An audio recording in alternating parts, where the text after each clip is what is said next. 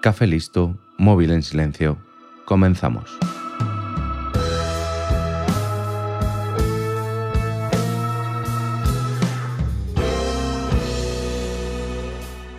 Hoy, en 15 minutos, voy a contarte la historia de una organización que tuvo a todo un país asustado, mirando por encima del hombro e incluso sospechando de sus propios hijos. Hoy en 15 minutos voy a hablarte de la Stasi. El Ministerio para la Seguridad del Estado, o Stasi, fue el órgano de inteligencia de la extinta República Democrática Alemana, RDA. Creada el 8 de febrero de 1950, centraba sus operaciones en la capital, Berlín Oriental. La Stasi fue reconocida en general como uno de los servicios de inteligencia más efectivos del mundo. Fue disuelta en 1990, unos meses después de la caída del muro de Berlín. Pero, ¿sabes cuál fue el alcance real de esta organización? Este organismo se creó a imagen y semejanza de la KGB. Pero aunque en cierto modo era supervisado por la KGB, la Stasi volaba sola y tenía sus propios objetivos, que eran el control de su población y acabar con la Alemania occidental. Posiblemente lo que es la actual Alemania fue el mayor exponente de la Guerra Fría durante todos los años del conflicto. La Stasi tuvo en toda su historia cuatro directores, pero el que realmente la convirtió en lo que se convirtió fue Erich Mielka, que se mantuvo en el poder desde 1957 hasta 1989. Mielka provenía de una familia socialdemócrata y él se afilió al Partido Comunista de Alemania en 1925 y con el tiempo se integró en la organización paramilitar KPD. El 9 de agosto de 1931 participó en el asesinato de dos oficiales de la policía de Berlín, en venganza por las numerosas redadas que realizaban contra los mítines políticos del Partido Comunista.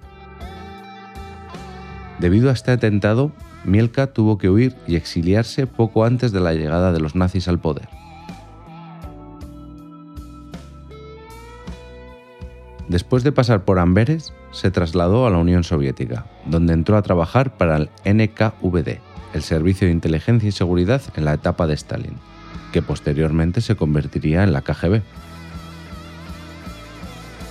También participó en la Guerra Civil Española, como uno de los agentes secretos soviéticos que actuaron en la zona republicana, integrado en el Servicio de Información Militar.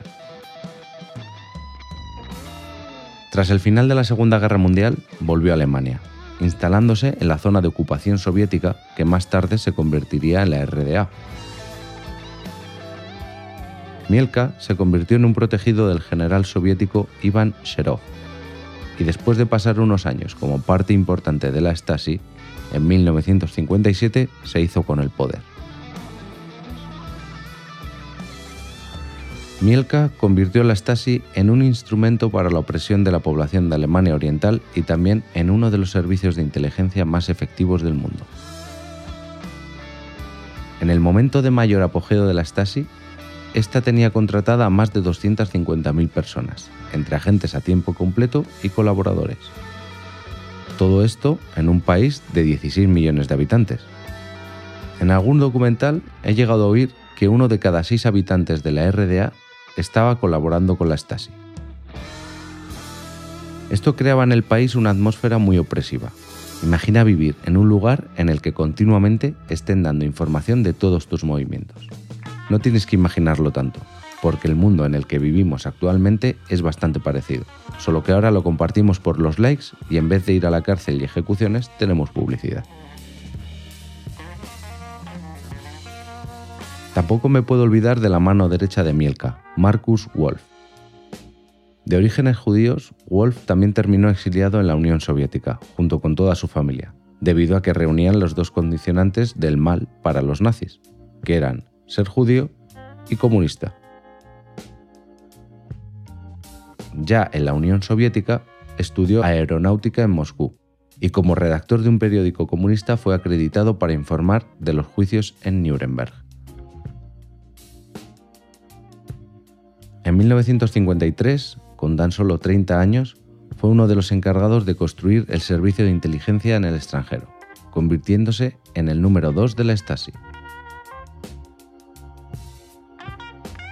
Fue conocido como el espía sin rostro de la Guerra Fría, ya que la inteligencia occidental fue incapaz de obtener una fotografía suya hasta bien entrada la década de los 80.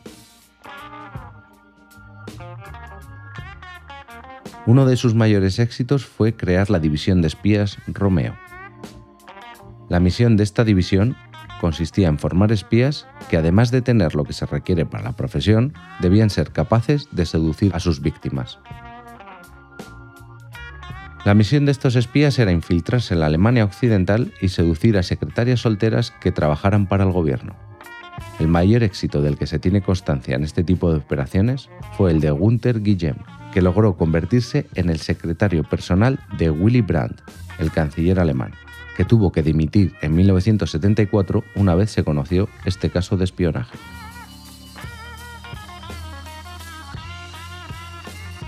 También en el ámbito internacional la Stasi tuvo mucho éxito usando el Hotel Luftbrück como centro de operaciones.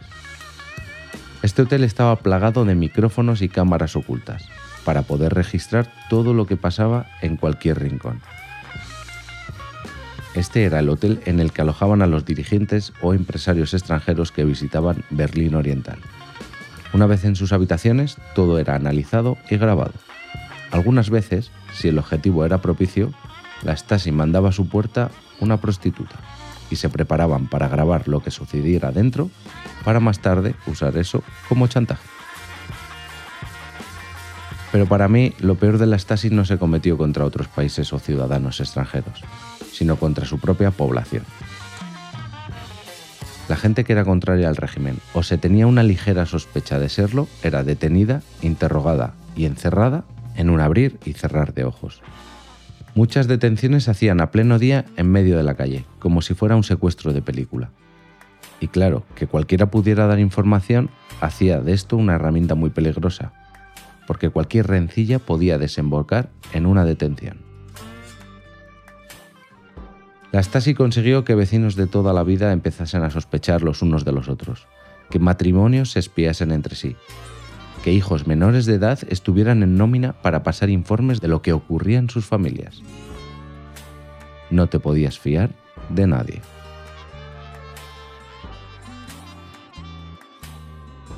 El día de la caída del muro de Berlín, la Stasi dio su particular guerra como perdida y se dedicó a destruir toda la documentación que fuera posible.